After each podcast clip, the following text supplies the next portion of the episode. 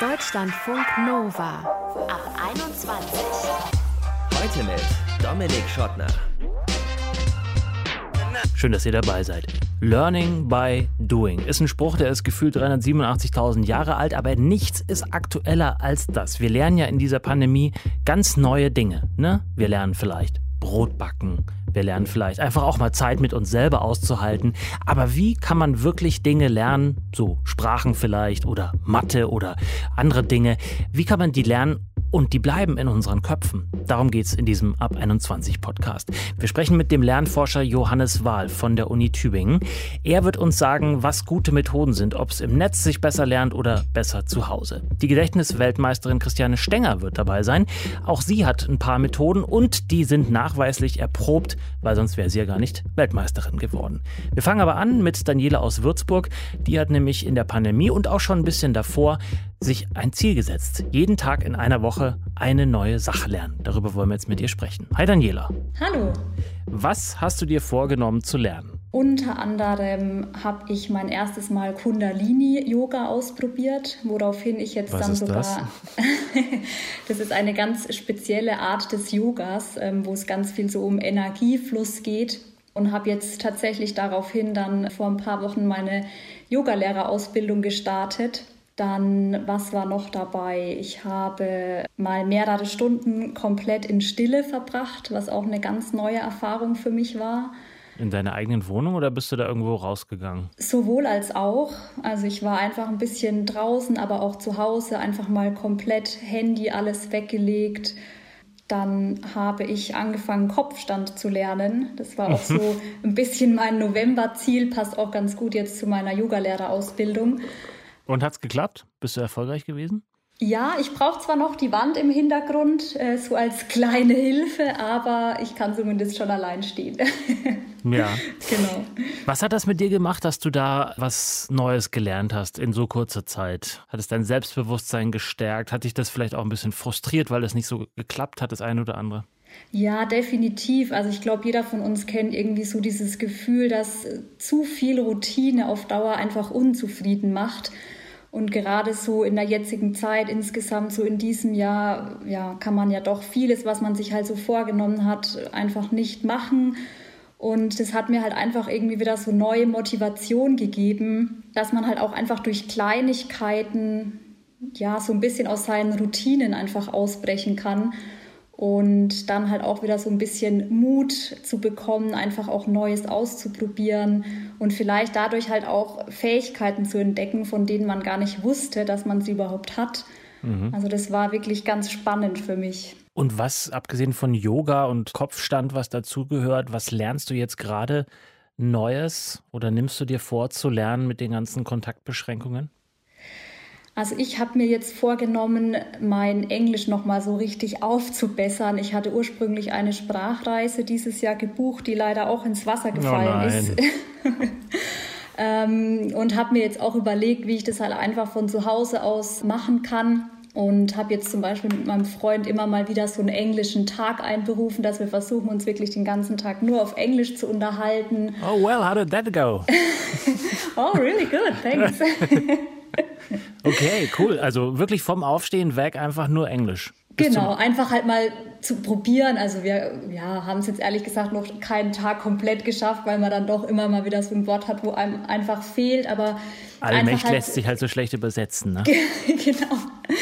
Aber halt einfach so dieses Ausprobieren und zum Beispiel auch englische Kinderfilme finde ich ganz toll oder halt auch mal einfach ein englisches Buch zu lesen. Das sind halt so Sachen, die man jetzt trotz den Umständen einfach gut in den Alltag einbauen kann und halt sich motivieren kann, so ein bisschen weiterzumachen und zu lernen.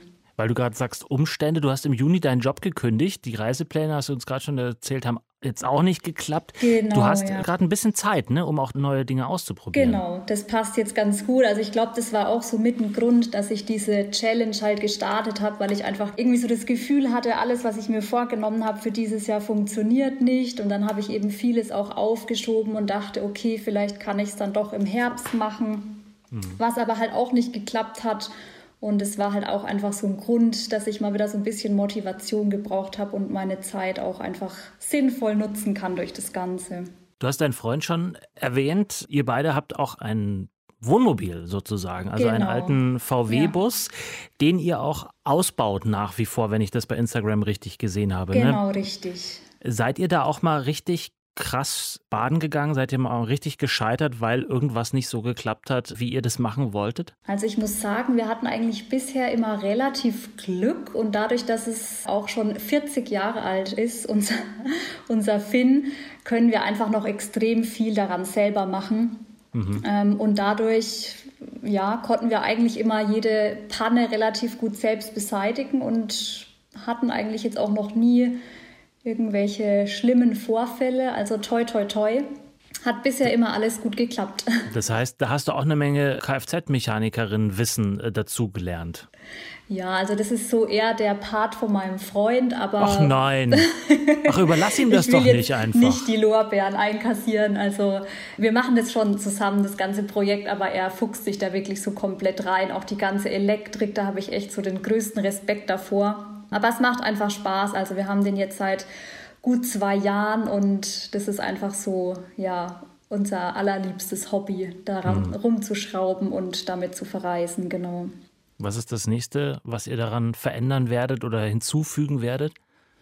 Also wir haben ihn jetzt gerade eingemottet mit einem halben Bett. Wir bauen gerade ein neues Bett und haben jetzt einfach gemerkt, dass es zu kalt ist und wir unserem Van jetzt mal einen Winterschlaf gönnen wollen. Und das wird dann wahrscheinlich auch im Frühjahr das nächste Projekt werden. Und ganz großes Projekt ist die Standheizung, weil wir eben aktuell noch keine verbaut haben. Und ja, das wäre so unser nächstes großes Projekt. Daniela, zum Schluss, was nimmst du dir ähm, jetzt für die nächsten Tage, Wochen vielleicht vor, wo ja wirklich alle angehalten sind, so wenig Kontakte wie möglich zu haben? Was ist ganz konkret dein nächstes Projekt? Also bei mir ist jetzt so aktuell einfach Yoga ganz groß im Fokus, weil ich jetzt eben mitten in meiner Ausbildung stecke, die ich Anfang nächsten Jahres dann fertig machen möchte. Und ich werde die Zeit jetzt einfach nutzen, so viel es geht, äh, Unterrichtsstunden für meinen Freund und meine Familie zu geben oder vielleicht auch einfach ein bisschen Online-Stunden äh, zu geben, um ja einfach da eine kleine Routine aufzubauen, dass ich dann Anfang des Jahres hoffentlich ja die Ausbildung abschließen kann und dann auch wieder Live-Stunden geben kann. Sagt Daniela aus Würzburg. Hat gerade ein bisschen Zeit, um Dinge zu lernen, wie sie das macht, was sie sich vornimmt. Ob sie dabei vielleicht auch mal gescheitert ist, hat sie uns hier erzählt in der Ab 21. Danke dir. Danke.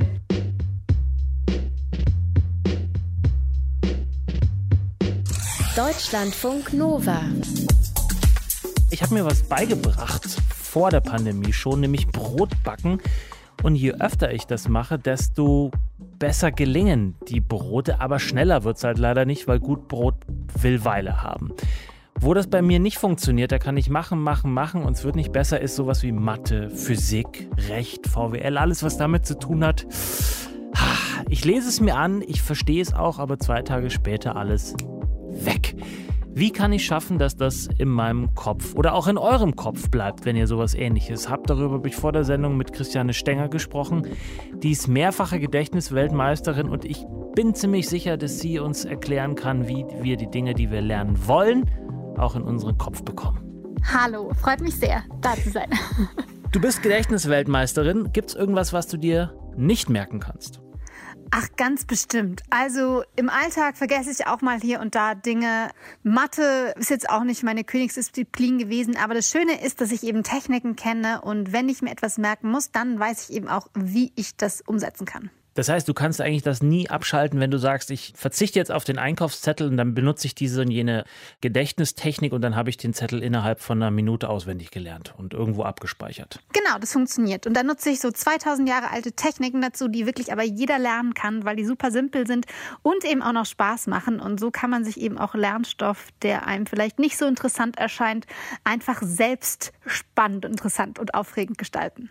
Wir wollen diese äh, Methoden gleich noch ein bisschen genauer auseinandernehmen, aber gibt es denn da so eine Obergrenze bei dir und bei uns vielleicht allen, wo man sagen kann, okay, mehr geht nicht rein oder ist das unendlich? Also in der Theorie ist natürlich unser ähm, Gedächtnis oder unser Gedächtnisspeicher quasi unendlich, kann man sagen, denn wir haben ja über 86 Milliarden Gehirnzellen, so viele Sterne ungefähr wie unsere Galaxie die Milchstraße besitzt. Und diese Gehirnzellen können auch noch tausend Verknüpfungen mit anderen Gehirnzellen eingehen. Aber natürlich gibt es eine Begrenzung allein durch die Zeit und auch unser Gehirn braucht ab und zu eine Pause, um das Gelernte zu verarbeiten. Also gibt es auf jeden Fall doch eine Grenze. Aber wenn man sich mal vorstellt, wie viele Informationen und Sinneswahrnehmungen unser Gehirn so täglich verarbeitet, ist es schon unfassbar, was das alles möglich macht, unser Gehirn. Mhm. Was für Pausen sind das? Womit äh, kann man dem Hirn gute Pausen gönnen und wie lang müssen die sein? Also man kennt es ja selber, dass nach anderthalb Stunden spätestens vielleicht zwei die Konzentration total in den Keller geht. Und da hilft es einfach immer, Pausen einzulegen. Das heißt, am besten sogar einfach alle 25 Minuten kurz eine 5-Minuten-Pause zu machen, indem man vielleicht einfach meditiert oder nichts macht und eben dann nicht diese Pausen auch noch irgendwie mit neuen Infos füllt, indem man irgendwie in sozialen Netzwerken rumhängt oder Nachrichtenzeiten checkt. Das kann man anders machen, aber Ruhepausen sollten dann wirklich so entspannt sein, kurz frische Luft schnappen auch Musik hören ist total okay, aber dass unser Gehirn zumindest die Möglichkeit hat, so ein bisschen runterzukommen und nicht mit vielen Informationen wieder neu in der Pause beschäftigt wird. Ja, jetzt haben viele in den vergangenen Monaten zwar viele Informationen aufgenommen, aber auch viel Pause gemacht. Wenn ich jetzt sage, ich möchte Türkisch lernen, Spanisch, Swahili, Mandarin, egal, irgendeine Sprache, aber die Vokabeln wollen einfach nicht im Kopf bleiben. Was kann ich tun, damit es besser wird? Genau, also da hilft es grundsätzlich zu wissen, wie sich unser Gehirn Dinge gerne merkt. Und zwar ist es irgendwie wichtig, dass der Lernstoff spannend ist, dass wir den mit irgendetwas verknüpfen können, was wir bereits kennen und dass wir uns Bilder zu Hilfe nehmen, die irgendwie außergewöhnlich oder besonders sind. Also, ganz einfaches Beispiel gibt es zum Beispiel im Lateinischen.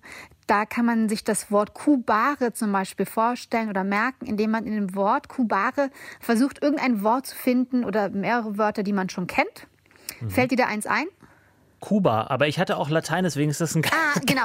Ja, aber ist okay. Also Kuba äh, ist so eine super Assoziation und das bedeutet eben liegen. Kann man sich vorstellen, wie man irgendwie am Strand liegt und Kuba Libre schlürft. Oder man denkt an die Kuh und die Bahre, die dann eben auf der Bahre liegt, für Kubare liegen. Also man versucht einfach Assoziationen zu finden und dann ist es eben auch ganz wichtig, dass man vielleicht einen Satz äh, mit der neuen Vokabel formt, dass man auch wirklich schon eine Verknüpfung hat und dieses Wort eben anwendet und eben auch Wiederholung ist leider ganz wichtig, denn unsere Gehirnzellen, die können ja Verknüpfungen eingehen und das bedeutet quasi lernen, wenn sie so Verbindungen entstehen und wenn man so ein Wort aber nur einmal hört, dann ist es mhm. quasi wie so ein Trampelpfad, der schnell wieder zuwächst. Und deswegen ist es wichtig, aus diesem Trampelpfad eben eine kleine Landstraße oder irgendwo eine Autobahn zu machen, indem man diese Vokabel wiederholt. Und da gibt es einen guten Tonus, mit dem man, an dem man sich orientieren kann, dass man quasi eine Vokabel nach einer Stunde, nach einem Tag, nach einer Woche und nach einem Monat nochmal wiederholt, so als Faustregel. Mhm. Und sich ansonsten auch eben Bilder baut oder zum Beispiel das französische Wort Le Panier, der Korb, kann man sich irgendwie bei Panier, kann man an Panieren denken und sich dann panierte Schnitzel im Korb vorstellen oder sich denken, dass man gleich den ganzen Korb mit paniert. Also umso okay. verrückter, umso merkwürdiger diese Bilder sind, umso besser bleiben sie auch in Erinnerung.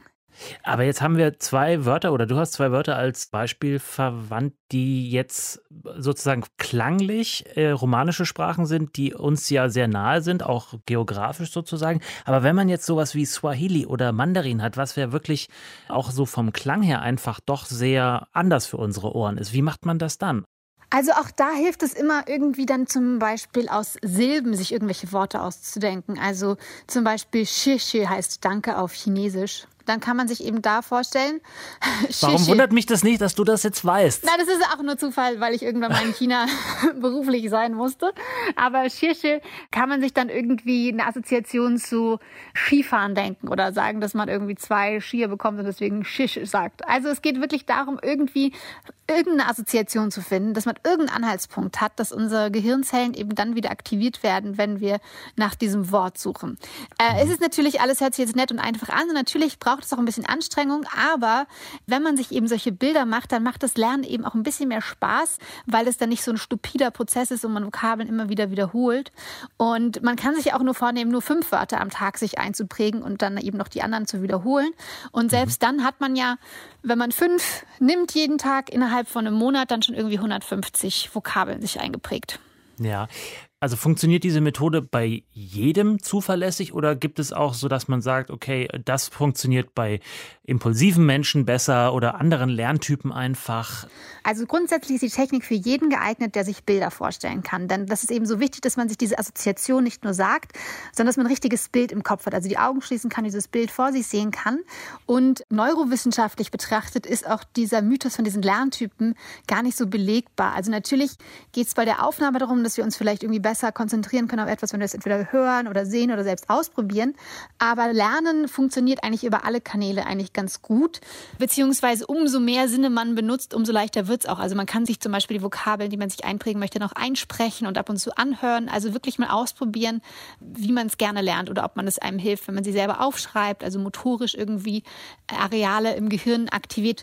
Und das ist aber manchmal ganz spannend, auch ein bisschen auszuprobieren, was noch möglich ist, weil ich hätte zum Beispiel gesagt, ich kann mir auf gar keinen Fall irgendwas auditiv merken und dann aber auch in meiner Schauspielausbildung festgestellt, dass es doch extrem helfen kann, wenn man sich so Texte einspricht und die dann anhört, obwohl ich davor felsenfest davon überzeugt war, dass mir das absolut gar nichts bringt.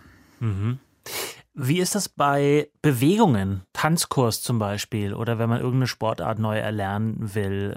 Kann man das auch sozusagen trocken üben oder muss man das immer am Objekt selber machen? Zum einen natürlich kann man sich auch da so Bilder zu Hilfe nehmen, wenn einem zu irgendeinem Tanzschritt eine Assoziation einfällt. Leider ist es bei allen Motorischen schon so, dass es einfach leider mit Übung zusammenhängt. Das heißt also mhm. gerade am Anfang, wenn wir einen neuen Bewegungsablauf uns aneignen, dann wissen wir ja, wir müssen super konzentriert sein, machen alles ganz bewusst. Und wenn man es dann ein paar Mal wiederholt, wir merken auch hier wieder entstehen eben so Verknüpfungen zwischen Gehirnzellen, dann geht das alles so ein bisschen smoother und nach einer einigen Zeit oder einiger Zeit wandert das dann quasi in unbewusste Abläufe und wir müssen uns gar nicht mehr darauf konzentrieren. Also wenn wir einen Tanz dann drauf haben, dann denkt man gar nicht mehr über die einzelnen Schritte nach und kann sich dann irgendwie auf den Ausdruck konzentrieren. Aber hier ist leider Übung macht den Meister, aber tatsächlich ist es auch so, dass es natürlich hilft, wenn man sich Dinge nur vorstellt. Also es gibt zum Beispiel auch ganz spannende Studien darüber, dass SchülerInnen Klavier spielen lernen, auch wenn sie sich quasi nur vorstellen, die Tasten zu drücken und gar nicht richtig üben. Und tatsächlich auch, wenn man sich vorstellt, Hanteln zu heben, wächst tatsächlich auch der Muskel ohne Nicht dass man handelt. Ernst. Ja, also ich werde verrückt. Das ist, das ist der Wahnsinn, was unser Gehirn kann, weil es tatsächlich nicht so richtig zwischen Realität und Vorstellung unterscheiden kann. Das kennt man ja auch, wenn man sich, wenn du dir jetzt zum Beispiel eine Zitrone vorstellst, in die du reinbeißt. Ja. Merkst du ja auch, dass sich so ein bisschen Speichel im Mund bildet, wenn man es sich gut vorstellt, ohne dass da eine Zitrone ist. Also unser Gehirn mhm. kann nicht so richtig unterscheiden und deswegen helfen Trockenübungen auf jeden Fall auch. Also auch ganz viele Sportler gehen ja irgendwelche Bewegungsabläufe auch mental vor irgendwelchen Wettkämpfen durch. Also das macht auf jeden Fall Sinn. Vorsicht, jetzt die ganze Fitnessindustrie wird bei dir anklopfen und sagen, was erzählen Sie da? Wir brauchen die Leute, dass die ihre, ich ihre Muskeln... Ich stelle dir die Sit-Ups einfach nur vor. Ja. Super cool. Ich werde auch demnächst Fußballprofi, weil ich einfach ähm, ähm, mir die ganze Zeit vorstelle, wie ich diesen Konter geil zu Ende bringe und das Tor einfach reinwemse. Christiane Stenger, vielen Dank für diesen äh, wunderbaren Einblick in äh, die Welt des Gedächtnistrainings, wie man das lernen kann, dass man ja Dinge einfach behält und sie nicht wieder aus dem Hirn rausfallen. Danke dir. Gerne.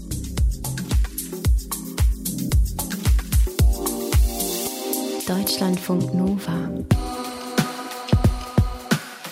Seit ungefähr zwei Wochen folge ich auf Instagram einem Mathelehrer. Und das ist wirklich erstaunlich, weil Mathe war in meiner Schulzeit, zumindest im Gymnasium, das Fach, wo ich, naja, nicht ganz so gut war. Das war sogar das Fach, wo ich die einzige Hürde mal gerissen habe in der Oberstufe. Ich fand es eigentlich interessant, aber irgendwie kam ich nicht dahinter. Die Lehrer haben es nicht geschafft, mich dafür zu begeistern. Irgendwie, es war nicht so mein Ding. Aber dieser Mathelehrer auf Instagram, der schafft das. Der bereitet Gymnasiasten aufs Abi vor und zwar mit Instagram Stories. 30 Sekunden, 15 Sekunden. Und der erklärte das so gut, dass ich mir denke, wow, ich verstehe es nicht nur, sondern es macht auch noch Spaß. Ist für mich eine komplett neue Erfahrung und ich denke mir, so könnte man auch lernen. Darüber wollen wir jetzt sprechen. Wie kann man effektiv lernen und dabei auch noch Spaß haben? Möchte ich darüber sprechen mit Johannes Wahl. Er ist Erziehungswissenschaftler an der Uni Tübingen und beschäftigt sich mit Digitalisierung und Lernen. Hallo Johannes. Hallo, grüß dich. Ist doch ein irres Ding, oder? Hörst du sowas öfter, dass Leute über Instagram jetzt lernen? Ja, also das kommt tatsächlich öfter vor. Einfach weil Instagram, sag ich mal, eine zeitgemäße Möglichkeit ist, wie man Leute zum Lernen gut animieren kann. Ja, und warum braucht man dafür Instagram jetzt in meinem Fall, wo mir der Mathelehrer so, äh, er nennt es äh, Mathe-Hacks beibringt und ich verstehe auf einmal gewisse Dinge, die ich in der Schule nicht verstanden habe? Das hängt eigentlich damit zusammen, dass Instagram ein ganz anderes Format ist. Das ist viel näher so an unserem Alltag dran. Wir benutzen das ja auch so und verbinden das vielleicht auch nicht immer mit der klassischen Schule, mit den klassischen Schulformaten, 45 Minuten und vorne wird gesagt, was wir zu tun haben, sondern dieses Format zwingt Leute dazu, auch die Lehrkräfte ganz einfach Dinge nochmal wesentlich komprimierter und knackiger rüberzubringen. Und wenn wir dann auch noch so was Lebensweltnahes nutzen wie Instagram, dann haben wir eine höhere Wahrscheinlichkeit, dass was hängen bleibt. Mhm. Aber in der Schule früher, also das ist ja jetzt auch schon ein paar Jahre her, da war man ja vielleicht doch ein bisschen äh, grundsätzlich aufnahme- oder leistungsfähiger. Wieso funktioniert Lernen in unterschiedlichen Phasen des Lebens unterschiedlich gut? Ja, das hängt im Wesentlichen damit zusammen, dass natürlich auch unser Gehirn, unsere kognitiven Fähigkeiten, dass die sich natürlich auch entwickeln. Ne? So wie sich unser Körper ganz normal entwickelt, ist das auch mit der Art und Weise, wie wir Informationen verarbeiten. Und da ist ganz einfach das Kindes- und Jugendalter eine Phase, in der das ganz besonders gut geht. Aber das geht natürlich auch im Erwachsenenalter. Da muss man sich nur ein bisschen mehr Mühe geben und andere Formate wählen oder vielfältigere Angebote machen. Mhm. Was wären so Formate, wenn ich jetzt gerade in so einer Situation, wie wir sie seit Anfang des Jahres haben, wo einige Menschen viel mehr Zeit haben und sich sagen, ich möchte gern was lernen, was wären da so für Erwachsene gut funktionierende Formate? Ja, also im Kern eigentlich alle Formate, die an den Interessen und an der Motivation von den Erwachsenen anschließen, die also relativ präzise und lebensweltnah, also an den Interessen von den Leuten orientiert, versuchen, die Themen nahezubringen, die gut strukturiert sind, wo jetzt vielleicht auch mal so ein Video nicht drei Stunden geht, sondern vielleicht dann lieber unterteilt in zehn kleinere Segmente oder so, dass dann auch immer Beispiele gegeben werden. Und das wären so ganz klassische Möglichkeiten, wie man das auch über YouTube machen könnte oder eben über Instagram. Da gibt es ganz unterschiedliche Möglichkeiten. Mhm. Hat sich da was verändert in den Köpfen, also in den Gehirnen, dass man auf sowas jetzt besser anspringt? Weil ich meine, letztlich ist das ja auch nur ein Mensch, der einem da am Bildschirm was erklärt. Das ist ja jetzt der Unterschied zu früher, wo jemand vor einem saß, ist jetzt nicht so eklatant. Was macht aber da den Unterschied, dass man das dann machen kann, wenn man drauf Lust hat? Ja, also was wir immer sagen bei digitalen Medien, das ganz besonders interessant ist, ist, dass man es halt orts- und zeitunabhängig machen kann. Also, dass wir uns im Wesentlichen oder meistens die Zeitpunkte raussuchen können, an denen wir tatsächlich Lust darauf haben, an denen wir auch in Umgebungen sind, die aus unserer Sicht lernförderlich sind. Und das sind einfach so Rahmenbedingungen, die man gut gestalten kann. Und je besser die sind, desto mehr nehmen wir mit und nicht vielleicht so erste Stunde, 8 Uhr, alle noch ein bisschen müde und dann wird alles in einen reingehämmert. Das klingt jetzt alles so, als wäre das alles super fluffig, als könnte man alles eigentlich so in den Alltag integrieren. Geht es denn aber völlig ohne Disziplin, sodass man das einfach so eben ganz einfach nebenbei machen kann? Oder muss man sich dann doch auch so ein bisschen äh, strukturieren, ein bisschen disziplinieren, eben, um was zu lernen? Ja, also ohne das geht es natürlich auch nicht. Wenn wir uns jetzt mal vorstellen, wir wollen, keine Ahnung, ein Instrument oder sowas lernen, den mhm. Umgang damit, dann muss man natürlich auch das üben. Ne? Also gerade wenn es um Kompetenzen geht, dann muss man ganz bestimmte Sachen einfach üben und auch regelmäßig üben. Und um so einen Lernprozess gut durchzuführen, gehört natürlich auch dazu, dass wir uns im Vorfeld einen Plan machen. Welche Etappen gibt es denn da eigentlich? Ne? Wie baut das aufeinander auf? Und auch wie kontrolliere ich eigentlich, ob ich jetzt gut gelernt habe oder nicht. Also so ein bisschen Struktur, Selbstorganisationsfähigkeit, das gehört auch dazu. Ohne das geht es tatsächlich nicht. Oh, schade. Ich hätte gedacht, dass jetzt alles sozusagen äh, mit dem berühmten Chip, den man sich einpflanzen lässt, dann in den Körper hineingeht. Nee, also so weit sind wir noch nicht, auch nicht wie bei Matrix. So weit ist es noch nicht. Nee. Sagt der Lernforscher Johannes Wahl. Wie ist das bei euch? Wie lernt ihr und wie erfolgreich lernt ihr? Würde uns interessieren. Schickt uns doch mal eure Geschichten. Mail at deutschlandfunknova.de oder per WhatsApp Sprach- oder Textnachricht 0160 91 36 08 52. Musste ich leider nachschauen. Die Nummer habe ich immer noch nicht auswendig gelernt. Verspreche ich aber bis zum nächsten Mal kann ich die. Am Mikro war für euch Dominik Schottner. Danke fürs Zuhören, bleibt gesund und bleibt geschmeidig. Ciao.